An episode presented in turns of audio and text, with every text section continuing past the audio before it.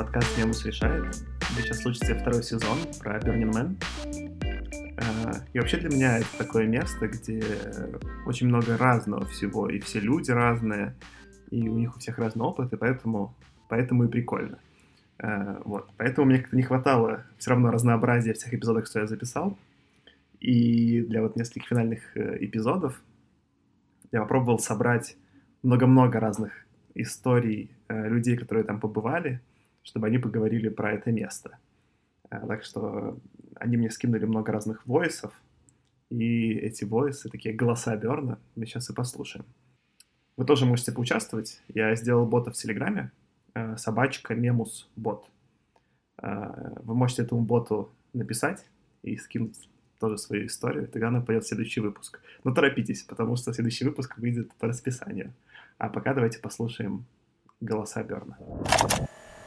Привет, это Леша Иванов. И на самом деле, наверное, история, которая со мной приключилась на Берне, которая мне больше всего запоминается, это был Африка Берн 2016 год, мой первый Берн.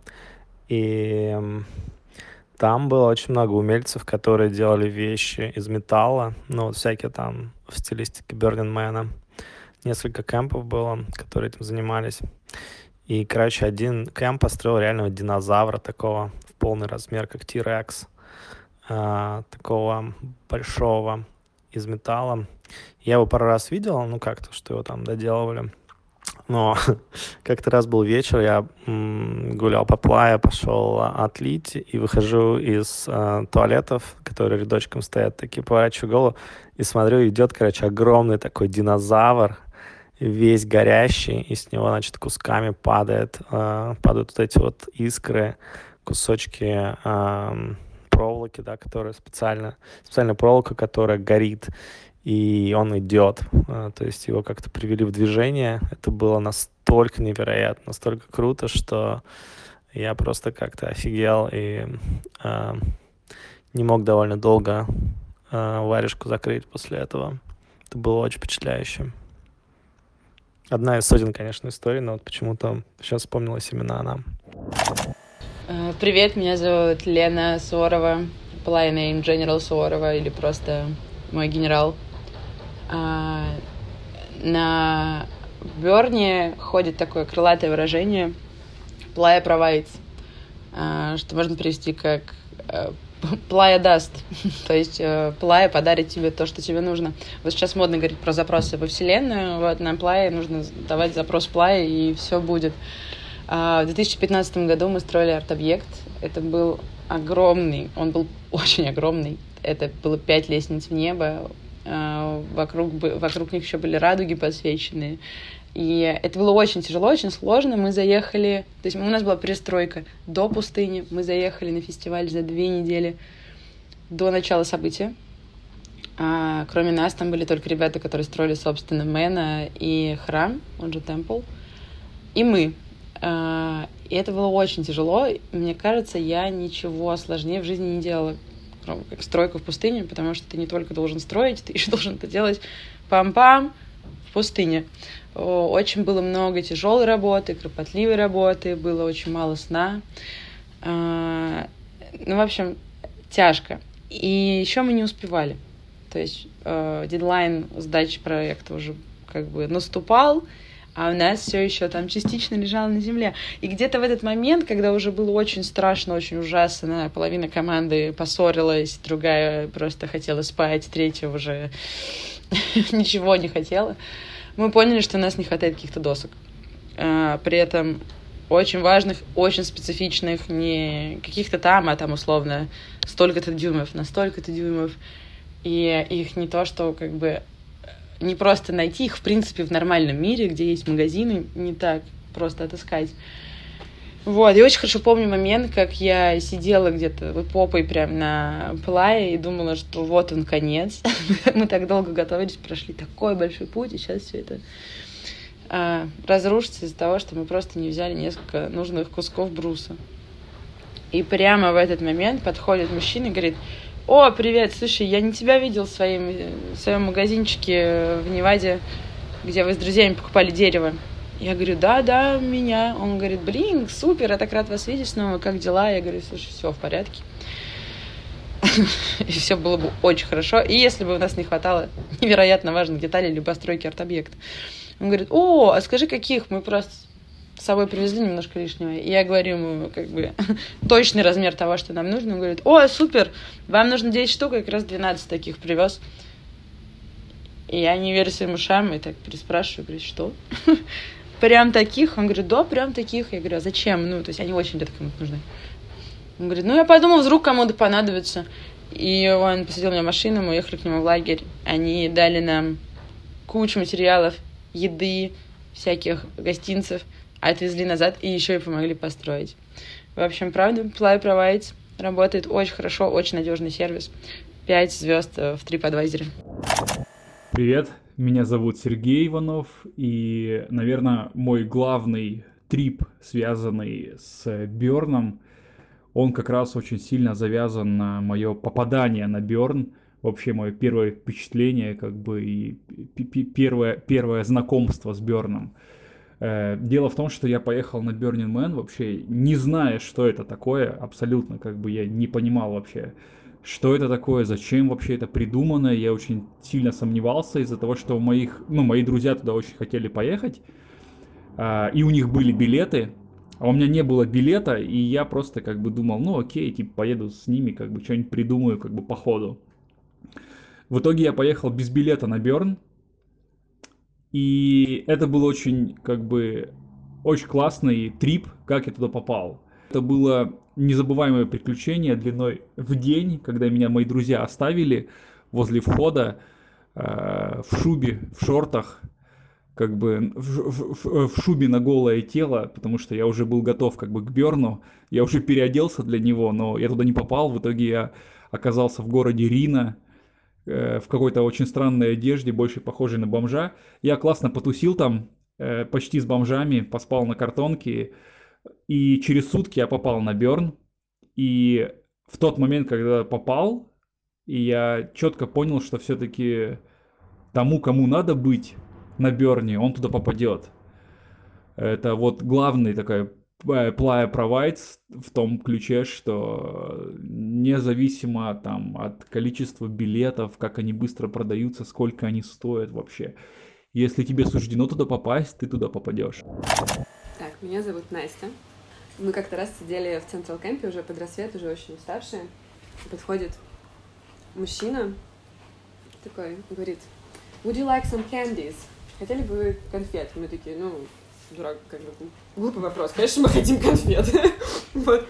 И этот мужчина как бы разворачивается к нам спиной, и у него на спине... Это огр... чувак из своего лагеря! Да, у него на спине огромный рюкзак, ну, как бы такой, как бы, ну, как такая штука, которая с такими вот маленькими ячейками, как шкафчик, mm-hmm. с такими маленькими квадратными дверцами. Которые надо открывать? Да, которые ты открываешь, и в этих маленьких ячеечках разного рода конфетки. И он просто поворачивается к тебе спиной, такой, берите сколько хотите. И ты такой просто начинаешь это все хватать, как, как просто, ну, как, как ребенок. И другой раз мы тоже сидели, ну, в, в диплае глубоко там, в пустыне, и Просто сидим, что-то болтаем, там, разумеется, все очень уютно, диван, там, библиотека, книжки какие-то лежат. И тут, короче, подходит какой-то мужчина, такой, would you like coffee or tea? И ты такой, ну, да, типа, coffee would be nice.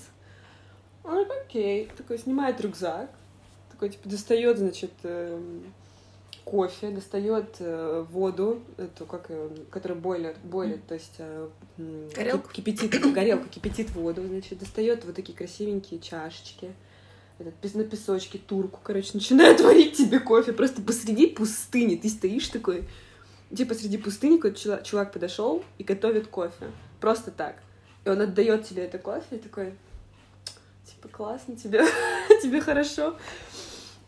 И эти вещи, они безвозмездные, они взрывают мозг. Э, привет, я Саша. Э, я расскажу историю про своего компмейта Джареда. Я познакомился с Джаредом, когда мы построили храм. У нас был темпл в нашем кемпе, где мы проводили йогу, медитации. И вот мы его построили в самом начале, ну, там какие-то несколько первых дней. И как только мы закончили, там был такой алтарь, и пришел Джаред, принес с собой огромный деревянный сундук расписной, э, стал достаточно всякие артефакты, статуэтку Будды, еще что-то. И достав это все, он на всех посмотрел и стал таким очень, очень интенсивно, громким голосом говорить, что это для него очень ценно все, и если что-то этого потеряется, он очень расстроится. И он такой показывал пальцами на каждого, если ты, ты или ты не следишь за моими предметами, то я буду очень-очень расстроен. Тут нужно понимать, что Джеред был одет в такую типа военную хаки-форму, а, он все время носил с собой огромный рюкзак, и в целом, там, не знаю, каждое утро он не завтракал с нами, он готовил себе отдельно завтрак, жаря на какой-то переносной маленькой кухне. Он жарил бекон, у него был такой, на груди висел огромный нож, как у Шварценеггера в фильме «Хищник». Он этим огромным таким тесаком, не знаю, там 30-40 сантиметров, он его не можете ну, какой-то огромный, короче, нож. Он типа им переворачивал на сковородке э, бекон и потом накалывал, приносил и угощал меня в том числе. Поэтому, в общем, Джереда я немного побаивался. Э, учитывая его интенсивность и милитаризированность. Вот. И однажды, уже где-то в середине э, Берна, ночью в этом самом темпле э, мы валялись с нашими компаньонами после вечеринки и что-то там такое очень э, эмоционально прекрасное обсуждали. Вот нас было несколько человек, мы валялись на полу, и тут в 4 ночи в темпл врывается интенсивный Джеред и говорит, пойдемте, пойдемте на улицу, вы нужны мне. Он, ну, мы такие все растерялись. Он увел нас на улицу перед кемпом, пошел еще в средний кемп, нашел там еще пятерых в 4 часа ночи людей, и построил нас всех вот, ну, э, в ряд, как, как на, на плацу военном, э, всех построил, снял с себя рюкзак, стал перед нами, ну, конечно, в своей там хаки-форме, и говорит, I need your help, типа, мне нужна ваша помощь, мне нужна ваша помощь. Я стою немножко такой на измене, потому что вот мы только что все стали в рядок, я, я не был в армии, я типа такой, что? И он подходит в этот момент к, к тому, кто стоял первый в рядочке, и говорит, cinnamon, cinnamon roll hacks. На русский можно перевести как э, обнимашки, как булочка-улиточка и начинает заворачиваться в, в эту линию людей так, чтобы улиточка получилась. Э, вот, и мы всем с ним постояли, пообнимались. Он очень заулыбался, сказал спасибо вам всем. Попросил меня передать ему рюкзак. Я поднял, он такой был супер тяжелый. Такой, э, типа, Джаред, что там у тебя? Он такой тяжелый. Он говорит, так четыре же ночи. Люди возвращаются с вечеринок, и они замерзли. А у меня там одноразовое одеяло. Я буду их раздавать. И ушел в ночь раздавать одеяло э, чувакам, которые тусили. В этот момент я понял, что Джаред классный. Привет, меня зовут Аня Белинская, и моя история будет о том, а, что я ощутила на Burn Man в себе и в людях вокруг. А, главная вещь, которую я почувствовала на Берне, это одна из главных, это то ощущение, когда человек находится как будто бы без а, без оболочек, без вот этих внешних слоев, которые на нас накладываются, когда мы живем в обычном мире. А, я приехала на Бёрн, и с меня эти слои как будто бы снялись. И осталась только я а, вот в таком обнаженном состоянии души. И я вот это состояние очень сильно почувствовала. Я поняла, какая же я там внутри. Я поняла, что э, я довольно мягкая и плавучая. И я поняла, что большинство людей, которые есть на Берне, они пребывают в таком же состоянии. То есть они как будто бы обнажены. И ты, когда встречаешься с человеком э, на Берне, знакомишься, э, ты сразу как будто бы видишь э, его душу. То есть вы без прелюдий начинаете говорить и чувствовать что-то очень-очень важное вместе. А, как раз из-за того, что вы оба очень открыты друг перед другом. Открыты и а, на вас а, не наложено ничего лишнее. Это то, что мне захотелось с собой забрать в обычный мир. Именно вот это ощущение того, какая же я внутри и а, как важно с людьми, когда мы общаемся, когда мы знакомимся, не очень много разглагольствовать и говорить о каких-то прелюдиях. А очень важно переходить иногда сразу к сути и обсуждать, что вы чувствуете и как вы к чему-то относитесь, а, что же у вас внутри находится. Это очень приятное ощущение. Я Женя. В прошлом году я была на Берне впервые. В один из первых вечеров а, мы с друзьями, не из кемпа, договариваемся пойти вместе танцевать на Mayan Warrior. На Берне нет сотовой связи, не говоря уже о Wi-Fi. Поэтому, когда вы с друзьями хотите где-то встретиться, вам нужно накануне договориться, где и в какое время. Друзья говорят мне, давай встретимся на Майне в 11 вечера слева от танцпола.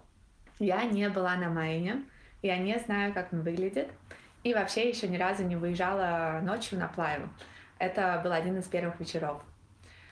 Спрашиваю друзей, как найти Майен, как он выглядит. Mind Warrior — это один из самых крутых танцполов, который на самом деле гигантский арткар с бешеной саунд-системой, и ночью он выезжает из своего кемпа и встает на какую-то точку на плае, которая накануне неизвестна. Друзья мне вот это все рассказывают, а фотку показать не могут, так как не грузит интернет, поэтому объясняют словами. Ну вот, у него такие огромные лазеры, их много, они светят в разные стороны. Ты прям вот точно их увидишь, когда выйдешь на плаву ночью. Их будет видно из любой точки. Вот самые сильные, самые яркие лазеры — это Майен. Думаю, ну, ок, звучит, будто правда не вопрос вообще его найти. Говорю, встретимся там без проблем. В положенное время ночью выезжаю на плаву, и понимаю, что шансов как бы становится резко очень мало, потому что вся плая до самого горизонта в этих лазерах. И в каждом из них по описанию я узнаю Майен. Представьте просто черное небо, черная плая и сотни тысяч лазеров, и все они яркие. Куда ехать вообще непонятно. Я выбираю как бы самый зрительный яркий лазер и еду туда. Еду минут 20, наверное, потому что расстояние огромное. Приезжаю, там играет по музыке явно что-то не то. Спрашиваю у танцующих людей, а Майен ли это? Они говорят нет. Ну и подсказать, где Майен, они тоже не могут. Думаю, как бы ок, выбираю зрительно следующий яркий лазер и еду туда минут 15 вообще в другую теперь уже сторону. Приезжаю туда, это тоже оказывается не Майен, но там играет классная музыка, и я остаюсь одна потанцевать. Встречаю там а, друзей, они говорят, о, мы только что были на Майне, там классно, он вон туда, в ту сторону. Думаю, о, супер, короче, снова сажусь на велик, снова еду туда, в ту сторону, тоже там приличное время, Приезжаю, и, видимо, неправильно я поняла друзей, потому что приехала я не туда, это снова оказалось не Майен. К тому времени я уже прилично устала. До кемпа ехать минут 45 на велосипеде. Я понимаю, что у меня осталось сил вот ровно на эту поездку. И уезжаю домой спать. Ложусь спать где-то в час ночи, так и не попав на Майен. На следующий день собираемся танцевать уже с друзьями из моего кемпа. Друзья, уже бывавшие на Burn е не раз, и прекрасно знают, как выглядит э, Mayan. Несмотря на это, поиски Mayan а во вторую ночь продолжились абсолютно так же, как и в первую. Мы побывали на пяти разных танцполах, но так и не побывали на Mayan е. Я снова устала и снова где-то там в час ночи поехала домой спать снова там вот с ощущением, что что ж такое-то. Когда я ложилась спать, э, меня посетила мысль, что Майн — это как платформа 9 и 3 четверти в Гарри Поттере. Мол, возможно, его вообще не существует, или на него могут попасть только избранные люди, которые это заслужили, или там самые выносливые, которые могут проехать на велосипеде столько, сколько нужно, чтобы на него попасть. Когда я просыпалась утром, потому что выспалась довольно рано и встречала друзей в кемпе, которые под утро только возвращались домой, они рассказывали, как они круто потанцевали, в том числе и на этом майне. И спрашивали меня, ну а как твоя ночь? А я им говорила, что я вот выспалась. Тут сейчас звучит много историй про то, что Playa provides, что стоит тебе что-то на Берне очень сильно захотеть или в чем-то очень нуждаться, как вот Вселенная тебе это подкидывает. И, казалось бы, эта история, она совсем не про то. Несколько ночей подряд я не могла попасть туда, куда я стремилась. Но на самом деле эта история как раз-таки про это. У каждого свой Берн, и у тебя не может быть планов на Берн, у Берна есть свой план на тебя. И когда я поняла это и приняла в тот момент, что вот мой Берн, он в том, чтобы побыть и потанцевать одной, что именно это мне и нужно было в ту ночь. Или в том, чтобы десятки километров проездить с друзьями в поиске приключений. Именно это вот как мы стоим посреди плай ночью и коллективно принимаем решение, куда же вот нам ехать, налево или направо. Что вот такие моменты, они меня сейчас и греют, и наполняют очевидно, больше, чем наполнили бы танцы на майне в ту ночь. И, собственно, выспаться мне тоже, правда, тогда очень нужно было, потому что мы организовывали наш кемп на 40 с лишним человек, и организация отняла у меня довольно много сил.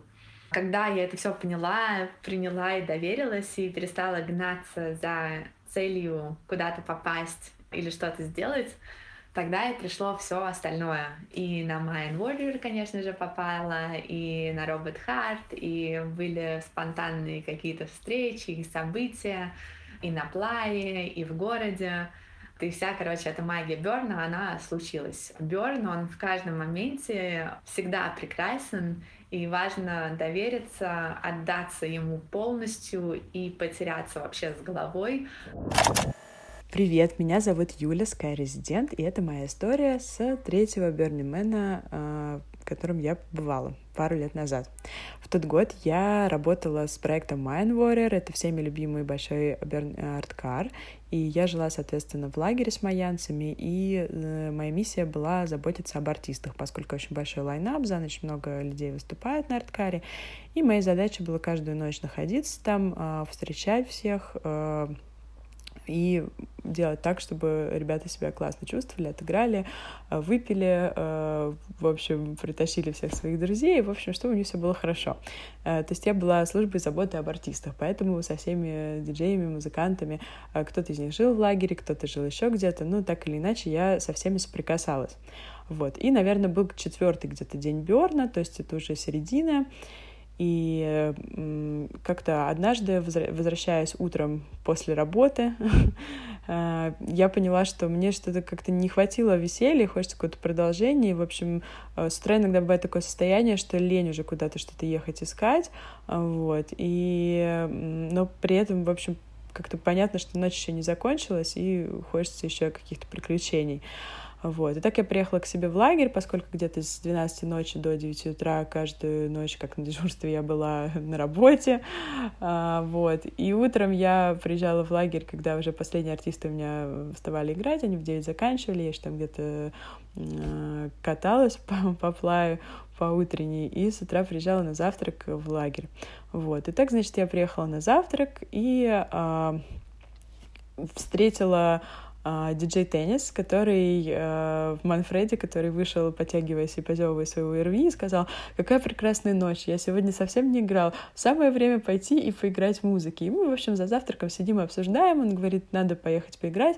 Я ему говорю, а ты где-то выступаешь? Он говорит, да сейчас что-нибудь придумаем. Я говорю, хорошо, говорю, пожалуйста, только не забудь меня позвать с собой, потому что я хочу, хочу, в общем, музыки, мне не хватило.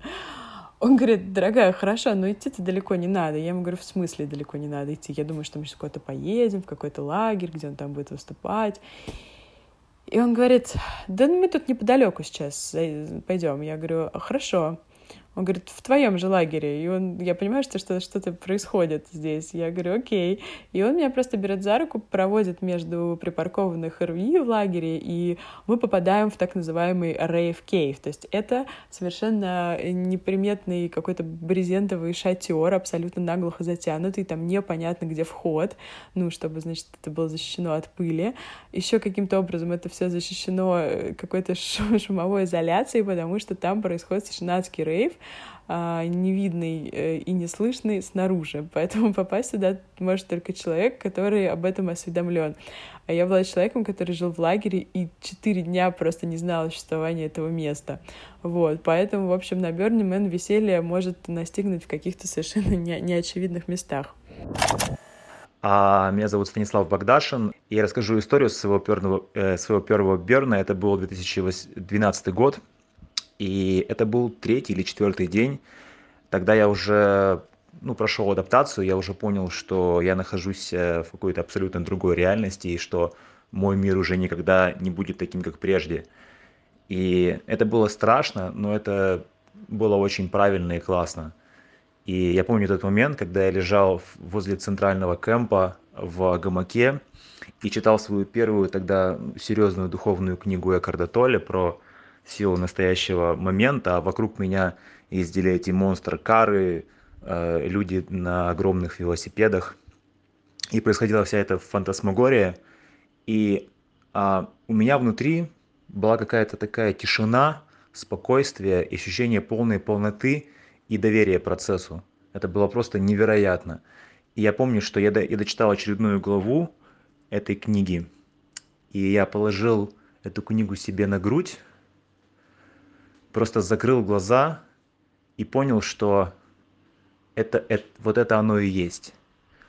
И в этот момент э, ко мне подошла очень красивая девушка э, в очень красивом нижнем белье, она три раза поцеловала мои ноги поклонилась мне и просто ушла не сказав ни слова и в этом жесте нам обоим с ней было абсолютно все понятно и ничего больше не требовалось ни говорить ни делать я даже не хотел ее я не хотел за ней бежать если я ждал момента то это был он если я искал дом то я его нашел.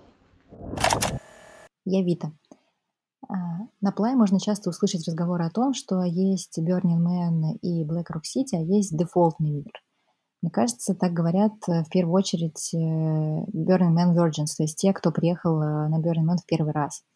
Потому что пораженные старые бернеры сохраняют ценности Black Rock City, даже когда они оказываются за пределами плая. Мне посчастливилось почувствовать это, когда я вместе с подругой пыталась добраться до цивилизации.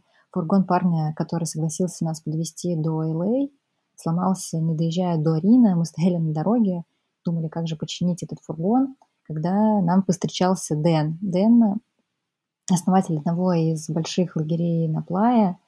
А, он остановился, спросил, в чем, дел, э, в чем дело, и пригласил меня и Пэму присоединиться к его команде. Мы стали седьмой, седьмым и восьмым пассажиром в его школьном автобусе, переделанном под э, дом на колесах. А наше путешествие до Л.А. заняло два дня. Первый вечер, когда мы приезжали к какому-то городишке, и все собирались заселиться в мотель, оказалось, что стоимость номера там около 100 долларов. У нас с Пэмой не было таких э, денег, мы уже три месяца путешествовали по штатам. А, и Дэн разрешил нам остаться ночевать э, в его автобусе, а на следующее утро каким-то чудом просто в тайне от персонала провел нас в свой номер, где мы смогли впервые за неделю помыться в горячей воде и переодеться в чистое, не пыльное, то, что у нас было в отдельном пакетике, лежало в рюкзаках. А после мы завтракали в каком-то прекрасном месте на берегу озера, где вокруг озера гуляли олени. И уже подъезжая к Л.А., одна из наших э, новообретенных э, подруг, попутчица, пригласила меня и Пэму остановиться у нее на пару дней э, на Венес-Бич, в ее пентхаусе. И для меня это казалось все какой-то сказкой, что люди просто продолжают помогать абсолютно чужим людям, не прося ничего взамен. И для меня это было высшим проявлением вообще Man и этих ценностей, что это правда не только слова и прописанные на сайте принципы, а это то, чем люди живут. Привет, меня зовут Илья. Я хочу рассказать историю про, наверное, послевкусие от Берна. Я был первый раз на Берне в 2018 году. А, и ехал я туда изначально путешествие по Америке. потом был Берн, и мне было очень быстро нужно было возвращаться, потому что уже была третья неделя отпуска в Москву. Поэтому практически сразу с Берна, с э, воскресного дня я уезжал в аэропорт и сразу вылетал в Москву. То есть такое очень быстрое-быстрое переключение к реальной жизни. И вот, соответственно, уже, наверное, понедельник я вернулся в Москву, и у меня подходит время ехать на работу. Как обычно, там я езжу на машине, выезжаю из своего как бы дворика, смотрю, вроде все нормально, вот привычная жизнь. Дальше я начинаю попадать в трафик. Попадаю на Ленинградку, попадаю на трешку. И в этот момент у меня начинает срабатывать какое-то очень сложное переключение. То, что все люди очень агрессивные, все пытаются как-то тебя отжать, когда ты пытаешься кому-то помочь, пропустить или там, ну, подумать о другом человеке, машине, как им удобно. Это как бы приводит только к какому-то дискомфорту или агрессии. И я просто как бы, проехав 5-10 минут, я понимаю, что мне просто дичайше некомфортно ехать. Я просто не могу дальше продолжать. Это вызывает у меня кучу эмоций, гнева какого-то, переживаний потому что люди больше не ведут себя так же, как я привык на, на Берне. И это какой-то именно вот на дороге был такой огромный контраст. Я остановился, подумал, что дальше, доехал до работы. И в итоге я, наверное, не водил где-то 2-3 недели. То есть 2-3 недели я как бы делал еще несколько попыток сесть за руль. И это вызывало просто огромное количество негативных эмоций. При этом как бы я езжу там на гонки какие-то, катаюсь на Moscow Raceway, и для меня вообще машина — это то, чем я, там, может быть, можно сказать, живую очень люблю. И вот эта фаза адаптации после Берна, когда ты привыкаешь к тому, что все может быть по-другому, а, с ней потом очень сложно расставаться. И она прям вот через какую-то даже боль расстаешься, привыкаешь, что в реальной жизни, ну, как бы нельзя, нельзя так себя вести, это не получается в, текущих в текущих условиях но зато у тебя остается вера, да, потому что ты, когда первый раз приезжаешь на Берн, ты как бы вначале не веришь, типа, что то так будет так классно, что все будут соблюдать правила, что это все работает, и как бы у тебя идет такой этап осмысления, привыкания, первые, наверное, 2-3 дня. Потом ты веришь, что это работает, что все так делает, что как бы тебе тоже хочется. И под последние дни ты уже сам начинаешь так же себя вести и получать как бы кучу кайфа от этого. Поэтому вот эта обратная фаза, когда ты возвращаешься в реальность и как бы все это теряешь. С одной стороны, это болезненно, но с другой стороны, у тебя остается вера, что так можно. Что как бы у тебя теперь есть опыт, в котором э, все это происходило. И это как бы тебя греет дальше таким воспоминанием от Берна. Привет, это снова Саша. Напомню, что вы тоже можете выпасть в выпуск, если напишите боту в Телеграме. Собачка Мемус бот. И пока. Пока.